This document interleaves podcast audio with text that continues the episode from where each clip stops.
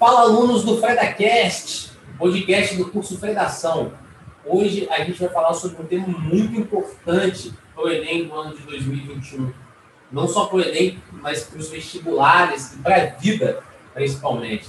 Né? A gente está aqui com o doutor Ian Ribeiro, terceiro lugar no vestibular da UERJ, né? médico pela UERJ, que hoje trabalha autoridade em telemedicina, em telesaúde a telemedicina ela foi essencial no contexto da pandemia, ela teve a sua ascensão naquele período que ainda vivemos, da pandemia do Covid, do coronavírus, e a gente vai conversar com essa pessoa ímpar, tem muito a somar com a gente aqui sobre esse tópico, tá? Ian, fala um pouco com a gente sobre a sua trajetória e como é o seu trabalho hoje em dia, né? Você é formado há quanto tempo, como está o seu trabalho, o que você tem achado desse rumo inicial da telemedicina para a gente começar o nosso bate-papo. Bom dia, professor Frederico, tá me ouvindo bem? Ouvindo bem, tá show de bola. Prazer poder participar aqui do seu podcast, sou um grande fã do seu trabalho há muito tempo e com certeza uma pessoa que me ensinou muito e me apoiou muito ao longo da minha formação, até para eu conseguir é, lá atrás entrar na faculdade, com certeza para eu sair melhor. Acompanho o podcast, as, os textos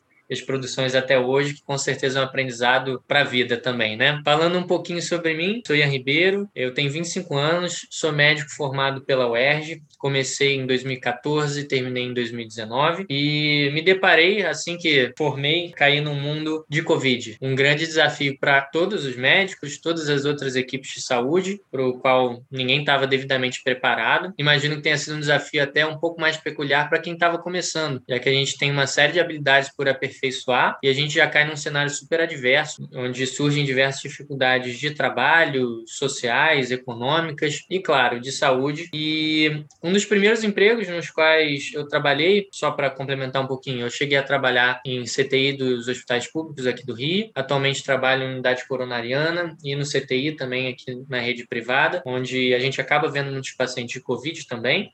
Mas uma grande parte do meu ano de 2020 foi na telemedicina. Eu fui convidado para trabalhar num grupo chamado Conexa Saúde, é uma das maiores empresas de, de telemedicina, na qual a gente, de cara, enfrentou vários desafios. Eu lembro marcadamente que eu comecei em fevereiro, antes do advento da pandemia ser uma realidade para a gente, e em março a gente precisou recrutar uma equipe gigante, treinar, estudar como estava sendo feito em outros países. E a gente tinha algumas dúvidas, algumas limitações até legais, porque o Brasil era um país pouco versado em termos de telemedicina. Para se ter uma noção, é, outros países, Estados Unidos, Austrália, Norte Europeu, já trabalham com telemedicina há muito tempo, de uma forma complementar à assistência tradicional, mas aqui no Brasil ainda era muito restrito, inclusive por restrições legais que foram quebradas no contexto da pandemia, por ter sido entendido que seria possível levar saúde, atenção, uma triagem com mais qualidade e segurança para muitas pessoas. E a gente ainda está em vigência dessa liberação da telemedicina em termos de diagnóstico, prescrição, acompanhamento. E é bem provável, imagino que seja uma realidade que não, não vai se alterar, não vai voltar ao que era antes, posto que a gente reconheceu as possibilidades, amadureceu e entendeu alguns desafios, algumas regras que a gente precisa cumprir para fazer isso com segurança e com qualidade. Isso é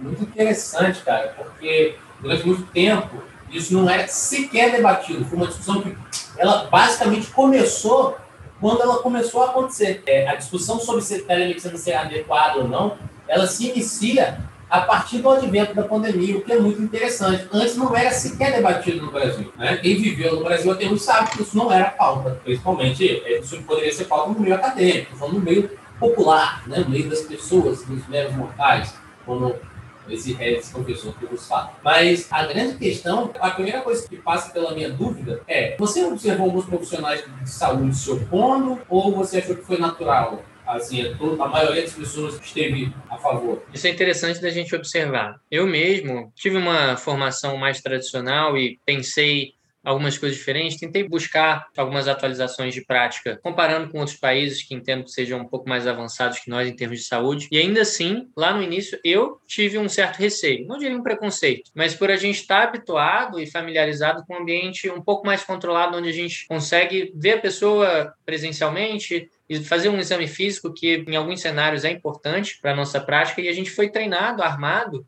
para trabalhar nesse modelo. E de uma hora para outra a gente passa para um outro contexto, a gente tem que trabalhar outras ferramentas, explorar muito mais da história propriamente que o paciente nos relata e um pouco menos do exame físico e do exame complementar. Isso foi um desafio para mim, que estava começando, e você imagina para médicos que estão formados há 20, 30, 40 anos, para os quais o exame físico é uma lei. Isso acompanha uma parte da evolução da medicina, que antes era muito para o paciente já doente, com muitas manifestações, com queixas muito floradas, né, sintomas muito exuberantes. Só que hoje em dia o ideal é que a gente antecipe uma diversidade de situações, identifique essas condições, às vezes quando elas são só um fator de risco ou quando são doenças ainda muito iniciais, um exemplo, pressão alta, paciente diabético, que só vai ter sintomas daqui a 20, 30, 40 anos, talvez. Pensando nisso, a gente já estava migrando um pouco para antecipar algumas situações antes que elas fossem clinicamente exuberantes. E a telemedicina precisou fazer isso um pouquinho mais, porque a gente não tinha uma ferramenta que é o exame físico. Para os médicos mais tradicionais, que tem um roteiro e a gente realmente, toda consulta presencial,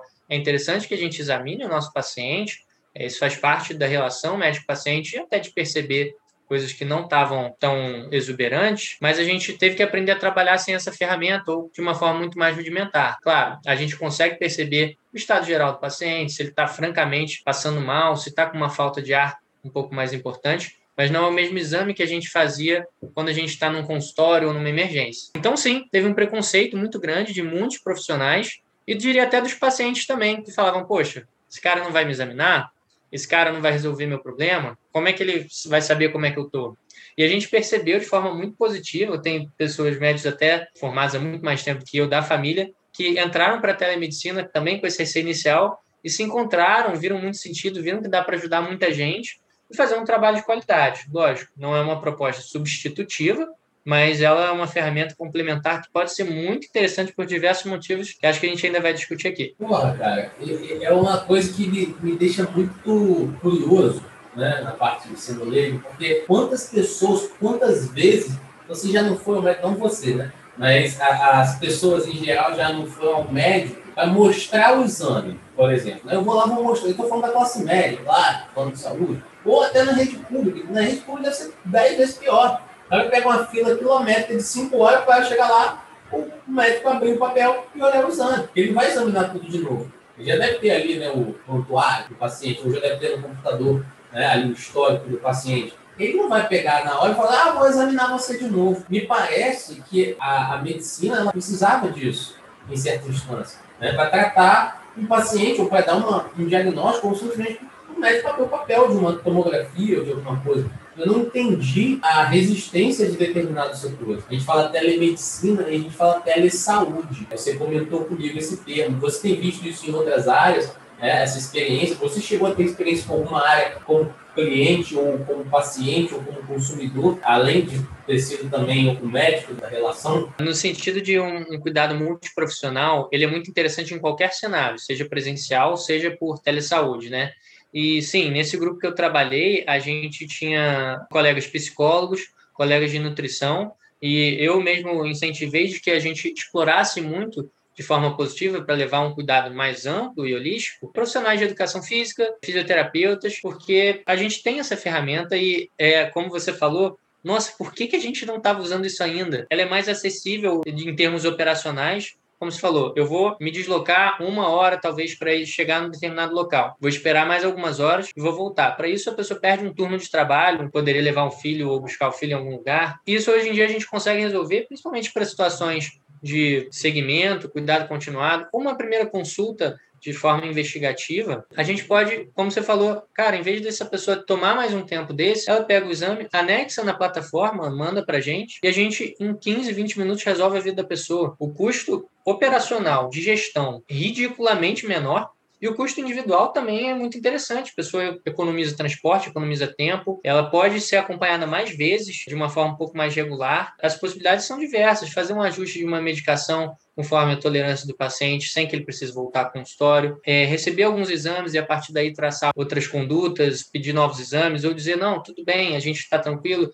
rever de novo daqui a um tempo. Se surgir alguma outra situação, algum sintoma, alguma dúvida, acessa a gente de novo. Então, a relação, não diria só médico-paciente, mas profissional de saúde e paciente, pode ficar muito mais próxima. Isso permite uma longitudinalidade do cuidado, que é um dos parâmetros essenciais que a gente preconiza muito, principalmente em ambiente de medicina de família, mas que deveria ser uma realidade para todas as especialidades. A gente poder acompanhar o paciente de uma forma seriada aumenta a adesão, aumenta a compreensão, a gente melhora muito o desfecho e a qualidade de vida desses pacientes. Eu, como paciente, ainda não tive essa, essa experiência por dois motivos. Um, que médico é um bicho extremamente cabeça dura e que dificilmente procura ajuda. É um grande é. erro que a gente faz. O segundo motivo é que, além de eu ser relativamente jovem, acabo tendo contato com muitos colegas no meu ambiente de trabalho e tenho essa facilidade de poder receber uma orientação profissional sem precisar me preocupar de agendar uma consulta, mas ah com certeza não é a realidade do, é do população. Né, o, o tatuador Isso... ele pode se tatuar, o médico pode se auto-cuidar, ele pode se auto-examinar. É um, é um desafio. Uma máxima que a gente tem na medicina é que a gente não deve cuidar de familiares, por exemplo, de pessoas queridas, pela razão de que a gente pode atrapalhar o nosso julgamento racional um pouco de emotividade. Pode prejudicar decisões difíceis, acabar num susto, né, fazendo mais coisa do que deveria ser feito. Mas a gente pode sim, a gente pode se prescrever. Isso trouxe, Fred, uma, uma coisa que eu acho interessante ressaltar, que os médicos, nós somos um grupo muito cabeça dura que está acostumado à ilusão de saber muito, de saber tudo e de que só nós temos a verdade. Isso é um desafio, resgatando um pouquinho o conceito que você trouxe atrás, de como que foi a telemedicina, como que foi a aceitação.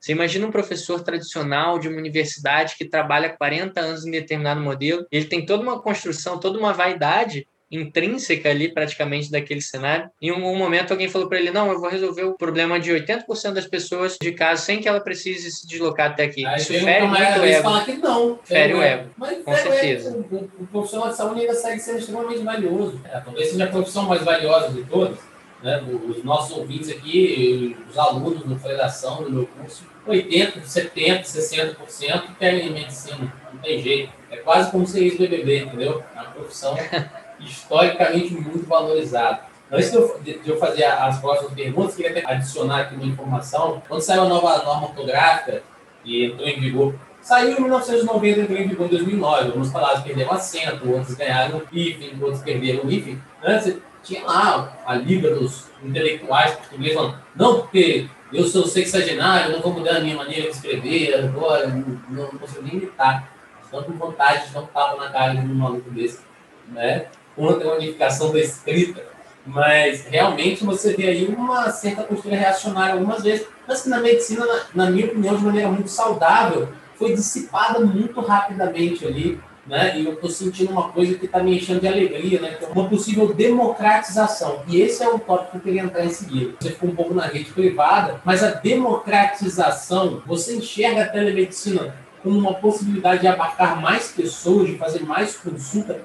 Você vê isso na rede pública de uma maneira sustentável, bacana, saudável? Como você vê isso na rede pública e na democratização da medicina hoje? Fantástico esse bloco.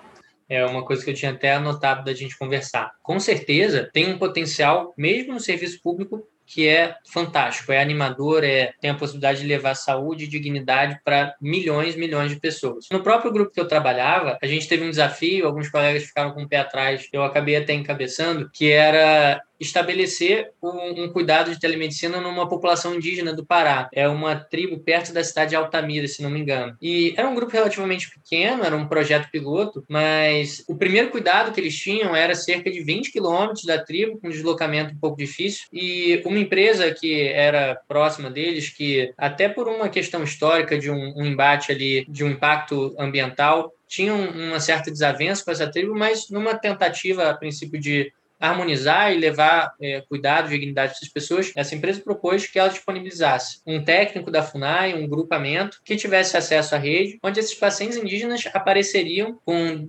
demandas um pouquinho mais específicas, para que a gente conseguisse acompanhar, e nosso grupo tinha médicos do Rio, de São Paulo, do Amazonas, de diversos lugares. Então, isso foi um protótipo, mas mostra para a gente que sim, com uma estrutura relativamente pequena, a gente conseguia estar muito perto, e lógico, não é resolutivo, se a gente tivesse um acidente, uma coisa grave, um trauma, alguém tomou uma flechada, foi mordido por um bicho, a gente não vai resolver por telemedicina. Mas o cuidado básico, é a medicina preventiva, a orientação de pequenos sintomas, um quadro de uma gastroenterite, um, um mal-estar, uma dor de cabeça, a gente conseguia muitas vezes cuidar plenamente bem dessas pessoas Ou mesmo identificar, olha, isso aqui tem um pouco mais de gravidade, com certeza não deve cair. Vamos encaminhar esse, esse paciente para um determinado serviço? Então, isso é um exemplo. Em termos de custo, talvez já tenha ouvido falar, nossos ouvintes aí também, do, dos médicos reclamando: meu Deus, eu estava num plantão e chegou uma pessoa para mim na emergência que estava com uma dor de barriga leve há dois anos. Por que, que essa pessoa foi lá de madrugada? Poxa, será que eu não tinha que estar dando atenção uma pessoa que está com infarto, com derrame, com um quadro mais exuberante, um Covid grave, a gente consegue consertar isso com a telemedicina. Essas queixas mais simples, que são talvez 60%, 70% do atendimento, da, não só das emergências, mas das clínicas de família, da atenção primária, podem ser mapeados, resolvidos por telemedicina, com custo operacional muito mais reduzido. Às vezes a pessoa tem acesso ou faz uma triagem mais simples, ou passa direto no médico.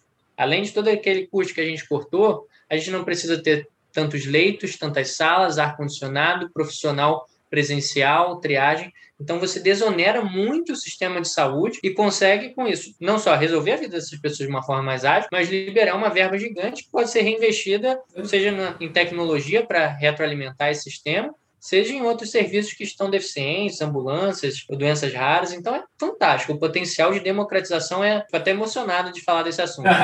mas, mas vai, Brasil, agora vai! Quem nunca ficou batendo papo de madrugada com um amigo médico, um colega médico que está lá no plantão. Né? Eu sou vagabundo mesmo, fico até de madrugada estudando, fazendo minhas coisas. Né? E tô sempre conversando com colegas, amigos médicos, parentes médicos que estão no plantão. Fala, porra, atendi seis pacientes em 12 horas, ou 24 horas. Fala, porra, essa mamata, né? Quem me dera atender seis alunos em, em 12 horas? Os tempos áureos eram 150, mas óbvio, tô brincando, né? É, o que eu quero dizer é que... Isso é... É uma, é uma questão importante de distribuição do, da, da rede profissional, né?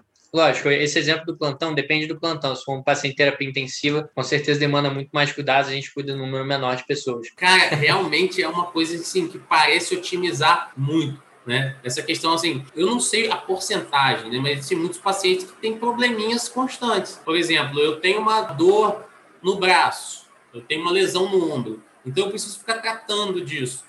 O quão chato não é você ter que continuar? Isso, então, realmente é um divisor de águas, na minha opinião. Acho que a medicina está inovando de uma maneira espetacular. Mas, eu não sei se você chegou a observar isso, que é uma outra questão que eu tenho aqui, uma outra pergunta, que é: você ainda enxerga muitas barreiras ou você acha que está fluindo? Você acha que as pessoas estão tendo acesso a isso? As consultas, você vê isso acontecer na prática? Ou você acha que é a questão do ah, não tem computador em casa, não tem internet? Você acha que isso tem sido um grande empecilho? Você não chegou a investigar? Ou você acha que isso vai começar muito fortemente na rede privada para depois ir para a rede pública? Acho que todo movimento que precisa de um pouco mais de recursos geralmente começa na rede privada e se for saudável, acaba migrando para a rede pública também. Por esse motivo que a gente acabou de citar, que é altamente sustentável e econômico, é muito interessante que a rede pública invista. Mas o que, que a gente tem de desafio em relação a isso? Essa tribo, por exemplo, que estava lá no interior do Pará, ela não teria acesso de forma isolada. Eu tinha um receio de que menos gente tivesse acesso do que tem, só que felizmente hoje muitas pessoas têm acesso a um smartphone e a um mínimo de qualidade de internet que consegue solicitar uma consulta à distância que, que seja ou para fazer um segmento, às vezes a primeira foi presencial e depois ela dá uma continuidade. Você deu o exemplo de uma dor, a gente conheceu, examinou, pediu alguns exames, vai acompanhando, tem essa experiência de fazer isso com alguns pacientes a médio e longo prazo, é possível, e a gente consegue vencer muitas dessas barreiras até em cenários de recursos um pouco mais restritos você parar para pensar, talvez seja muito mais barato um centro de saúde, não, precisa, não diria nenhum hospital, nenhuma clínica, montar uma estrutura com um técnico de saúde, talvez, uma internet de qualidade, um computador que atenda ali 50, 100 pessoas num dia à distância. E tem uma facilidade também. A gente, muitas vezes, um especialista não está disponível para a grande maioria da população. É uma barreira que a gente consegue quebrar, às vezes até com um custo um pouco acessível. É um desafio, lógico, equilibrar em termos de valor, pagar esses profissionais, mas você parar para pensar que o profissional também não está saindo de casa, não está se deslocando, horas que poderiam ser de transporte viram horas de trabalho, a gente consegue equilibrar um pouquinho alguns custos de forma a tornar isso um pouco mais acessível em termos econômicos, seja na rede privada, seja no serviço público. Eu acho que é possível, temos barreiras sociais e econômicas, com certeza uma parte grande da nossa população não tem acesso a uma internet e dispositivos que permitam esse mínimo de interação, mas é uma coisa que dá para corrigir também com, com um custo, imagino que razoavelmente pequeno, criando esses pequenos centros onde as pessoas pudessem acessar o serviço de saúde. Ah, isso é genial, cara. Isso é, isso é uma proposta de intervenção para a redação, basicamente, né? Tem muito interessante, com certeza seria muito saudável, sustentável e econômico para a máquina pública aparentemente não estou vendo nenhum grande motivo para que não aconteça cada vez mais fortemente a telemedicina. Uma outra questão que me ocorre quando você coloca as coisas dessa maneira é que até um tema de redação que a gente pode até discutir em outro podcast, em outra oportunidade, mas que eu tenho uma pergunta relacionada a isso, é a questão da cultura da automedicação. Tanto a automedicação como a cybercondria, o cara olha uma espinha, tá com uma espinha, já tô com uma espinha no Google, tô com câncer de pulmão, vou deitar. É, aquela que eu vou morrer. Então, assim, você acha que essa googlerização da, dos sintomas, essa cultura de automedicação, você acha que isso pode ter uma, uma redução? Você, você observa muito essa cultura? Primeiro, eu queria que você respondesse essas duas. Primeiro, se você observa muito o paciente já chegar diagnosticado para você pelo doutor Google, e segundo, se você acredita no potencial de redução disso da telemedicina. Eu tinha até anotado aqui para falar sobre isso, efeito Google. tinha dado outro nome, mas era Justamente isso. Cara, é uma demanda. Isso não é o problema. É o resultado de um problema de desassistência, desinformação e uma deseducação em saúde que deveria começar lá no ensino fundamental. Como é, por exemplo, na Alemanha, as crianças de 6, 10 anos sabem fazer uma reanimação. Aqui nós temos profissionais de saúde que nunca foram treinados. Então, com essa desinformação, uma demanda de saúde e uma cultura um pouco industrializada de autocuidado da indústria farmacêutica, que é feita até de uma forma um pouco predatória, leva muitas pessoas a pesquisarem por conta própria em fontes que têm uma falsa autoridade e acabam levando verdades incompletas ou que não são verdades para todas as pessoas. Reduzir a pressão, por exemplo, é bom? Depende. Se eu estou falando de um paciente hipertenso, estou falando de uma pessoa que acabou de fazer uma atividade física, então, as verdades, o que a gente chama na medicina de validação externa, eu acho que em termos de literatura seria verossimilhança externa. É assim, às vezes alguma coisa é verdade dentro de um pequeno contexto, mas a gente não pode generalizar, não vai ser benéfico para todo mundo fora daquele cenário. Então, eu acho que o efeito Google aparece muito e a gente começou a percebê-lo um pouquinho mais, talvez, na telemedicina, porque muitos pacientes que procurariam essa informação de forma um pouco mais informal falam: Poxa, em vez de solicitar uma consulta ao Dr. Google, vou solicitar uma consulta nessa plataforma de telemedicina muitas vezes por um valor até acessível, 60, 70, 80 reais, que se você parar para pensar, uma parcela considerável da população, classe alta, classe média, até pessoas um pouco mais simples conseguiriam pagar. Às vezes é, é próximo do que ela pagaria de transporte para chegar em determinado serviço. A gente verifica muito o efeito Google, aparece muito para a gente. Diria que 80% do meu trabalho hoje é desmentir as grandes baboseiras que as pessoas aprendem na internet. É uma parte pequena sobrou para medicina de fato, mas faz parte. E acredito sim que dá para reduzir, principalmente se essa ferramenta da telemedicina, da telesaúde conseguir, e é o que a gente espera, se tornar mais disponível para mais pessoas.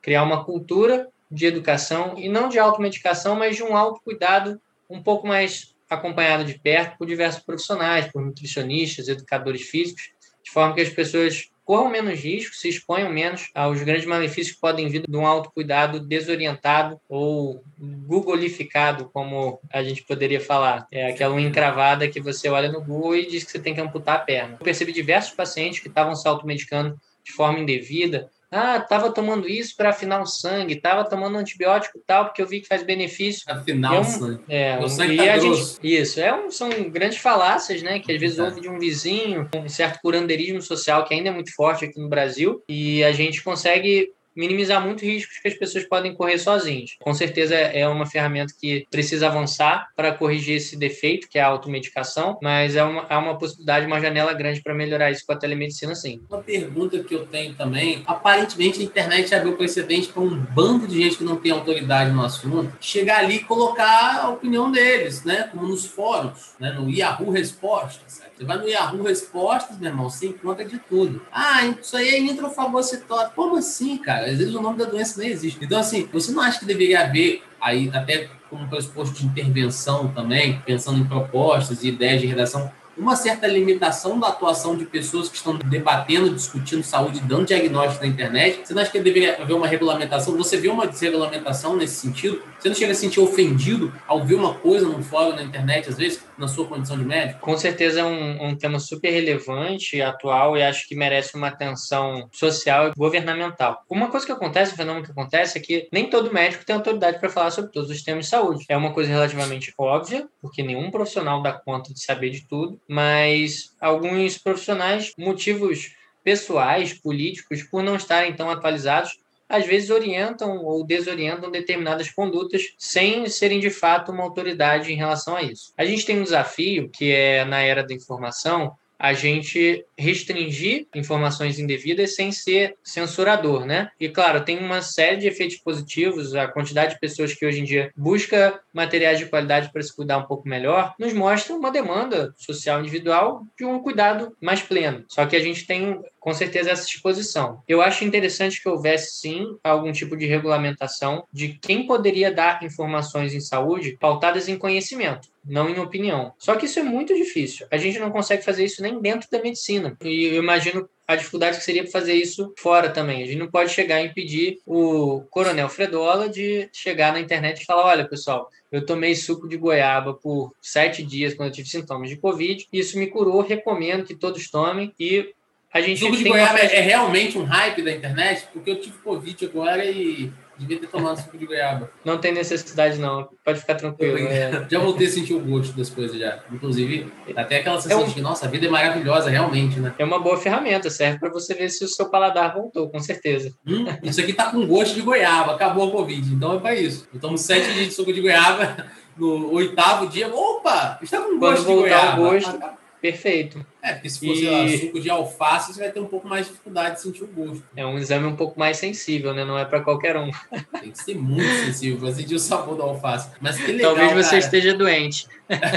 Exatamente. Pô, tá me dando um sono, alface da sono. Mas realmente esse curandeirismo e esse, esse excesso desses diagnósticos na internet, eles já estão passando da hora de serem sanados, porque eu vejo, eu sei que a entrevista não é comigo, mas acho importante colocar para as pessoas que estão ouvindo. Cara, eu converso muito a fundo com os meus alunos. Hoje eu tenho muito aluno particular, trabalho muito nessa direção. E, cara, a cada 10 alunos, não estou exagerando, juro para você, Ian, a cada 10 alunos, 8, 9 falam assim, cara, eu olho sintoma na internet e acho que é câncer todo dia. Isso me traz para o pressuposto da saúde mental. A telemedicina, talvez ela pudesse criar no SUS ou nas instituições privadas também, essa questão de abarcar a saúde mental do paciente. Eu queria que você me dissesse um pouco dessa perspectiva de como você vê a saúde mental do paciente no âmbito da telemedicina. Como que você acha que vai ficar o psicológico desse paciente e eu queria que você me desse também uma opinião sua, a questão da saúde mental. Como que tem sido isso nos últimos tempos? Como que você tem enxergado a saúde mental das pessoas?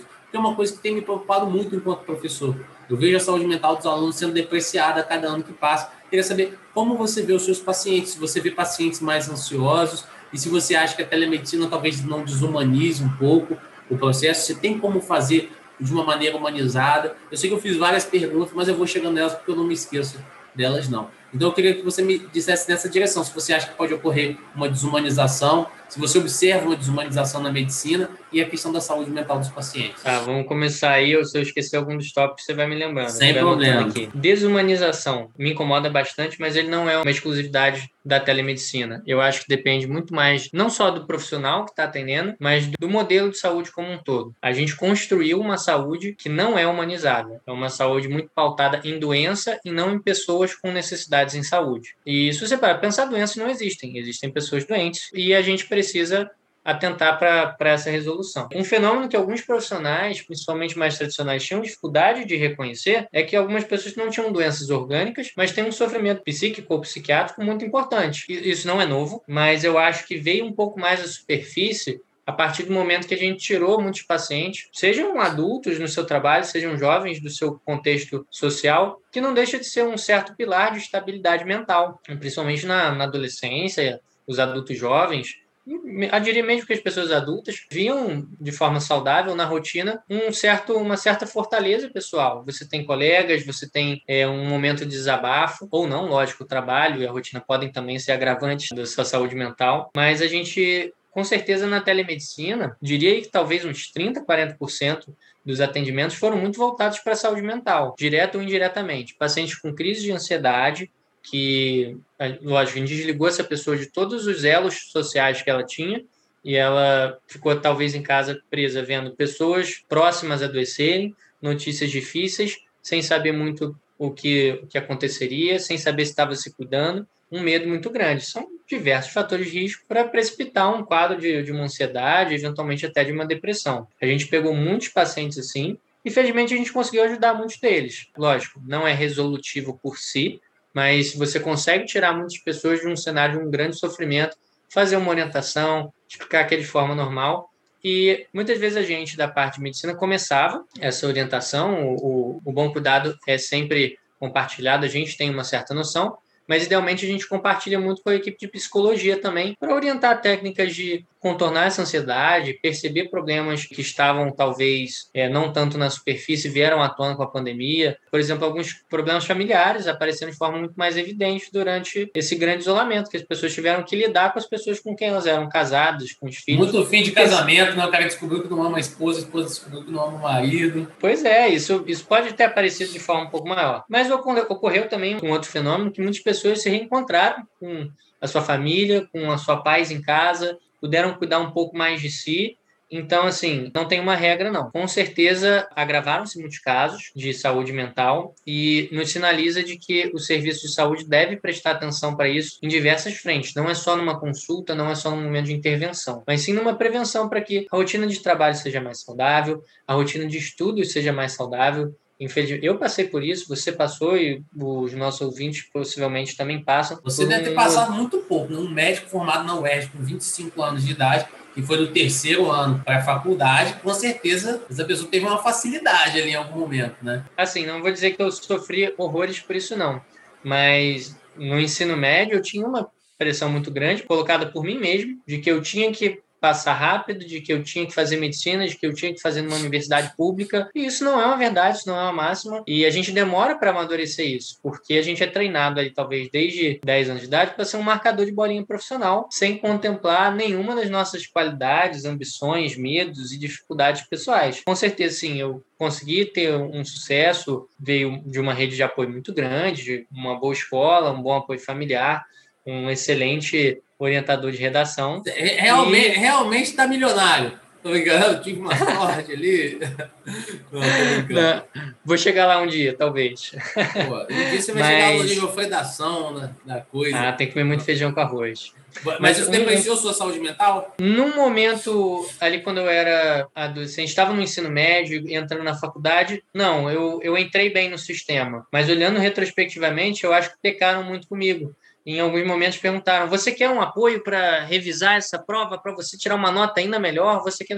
Em nenhum momento me perguntaram se eu queria realmente fazer vestibular, se eu queria fazer vestibular naquele momento, o que, que aconteceria comigo se, se eu estava pronto para não passar, para fracassar, que é uma realidade. A nossa vida tem muito mais fracasso do que sucesso. E isso é totalmente normal só que a gente vive numa cultura de, de espetáculo e de sucesso de que você tem que passar para a faculdade direto, você tem que conseguir passar para a melhor faculdade. Você, se você precisar pausar um ano, às vezes até por questão de saúde mental, ou para se conhecer, para ver o que, você quer trabalhar, isso é visto como um erro, uma falha, um fracasso muito grande e deveriam ser coisas totalmente normais na nossa rotina. É, a gente discute muito paralelamente, fora desse podcast, a gente fala muito sobre educação. É, eu, eu também trabalho como professor e a gente busca aí metodologias que sejam mais amistosas, né? A educação não, não pode, não deve ser predatória, ela deve ser convidativa, é, ajudar a pessoa a se interessar, a se encantar, querer crescer naquilo em vez de meramente impor. Isso cai muito para a saúde também, até porque a gente está submetido a um modelo de sucesso, certeza e tem que saber muito. Isso para o profissional de saúde é muito delicado. Meu último ano de faculdade foi muito frágil nesse sentido, porque não me via conseguindo ajudar muitas pessoas da forma que eu gostaria e não me via estimulado a aprender do jeito que eu poderia. Então, a saúde mental é um ponto-chave, eu acho, que para a estabilidade, para o tecido social fluir de forma sustentável, adequada, a curto, médio e longo prazo. Deve sim ser uma atenção grande dos serviços de saúde e acho que a telemedicina tem um potencial grande para isso, mas não vai fazer sozinha. Ela pega o problema no meio, talvez, mas não na raiz. Eu entendo, cara, é porque na verdade, ah, até para fora do podcast, é que não existe para fora do podcast entendeu? É nesse caso, porque a, a, telemedicina, a saúde mental, a pressão em cima do estudante, do aluno, a pouca formação de médico, o despreparo do médico, né? a necessidade de formar mais profissionais, de formar melhores profissionais, tudo isso está interligado, é uma conexão, entendeu? Tudo isso é, é uma espécie de amálgama, é uma espécie de junção, uma espécie de conjunto de necessidades que estão todas interligadas, conectadas, entendeu? Então, eu já quero até deixar claro aqui que o convite para você para as próximas. Primeiro, quero te agradecer. A gente chega aqui a, ao fim do nosso podcast sobre telemedicina. Né? Você falou de uma maneira excelente, impecável, ajudou a trazer muita luz para o nosso pensamento. Mas, ao mesmo tempo, quero dizer que a gente chamar para participar outras vezes, porque a gente vai discutir cybercondria, automedicação, a gente vai discutir a questão da formação da saúde pública, dos médicos no Brasil, porque realmente você é uma pessoa que tem muito a acrescentar, muito enriquecedor. Esse é o doutor Ian Ribeiro, né? Doutor, ah, mas doutor é quem tem doutorado. Vai pro cacete, doutor Ian Ribeiro, excelente profissional de saúde que vai ajudar muitas pessoas ainda. Quero te agradecer. Muito obrigado. Tá? É, você quer falar alguma coisa para os nossos ouvintes, algum recado que você queira passar? Para seguir a sua página do Instagram, você tem uma página muito interessante. Ah, sim, nós temos o perfil da Evidence, onde a gente compartilha conteúdos de saúde baseado em evidência, muito voltado também para a parte de humanização do cuidado. Se alguém tiver interesse de conhecer, é evidence, é EVY, Isso. né? Evidência. Isso. O interessante dessa página, que eu recomendo que as pessoas sigam no Instagram, é que ela tem a palavra evidência, justo na era da pós-verdade, do negacionismo, né? Tipo assim, ó, vamos falar de uma medicina. Eu mesmo sou uma pessoa cheia de crença pessoal, né? É água com limão de manhã etc. Mas realmente é uma página muito interessante com um estudo que realmente é baseado em evidências científicas. Página que você administra e escreve nela, né? Periodicamente. Sim, eu e, um grupo de colegas. Um outro recado que eu queria dar é que curtam muito a parte de escrita, em, talvez seja metade do meu trabalho hoje, porque te permite se comunicar bem com seus colegas, com o prontuário, com o paciente. Independente da área que você for seguir, é uma, é uma proficiência que a gente deve trabalhar, com certeza é uma área do conhecimento fantástica e na minha prática é fundamental, mas acho que é para qualquer ser humano que se presta a estar em contato com qualquer outro. Né? Então, é, é super importante.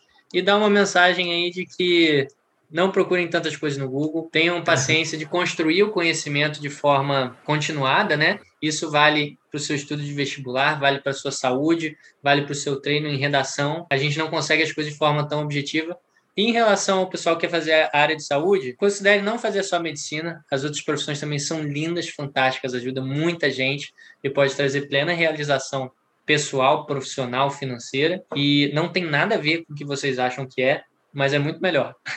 ah, tá bom, doutor Ian. Muito obrigado, tamo junto. Valeu, alunos do FredaCast. Um beijo, um abraço para todos vocês. Até o próximo.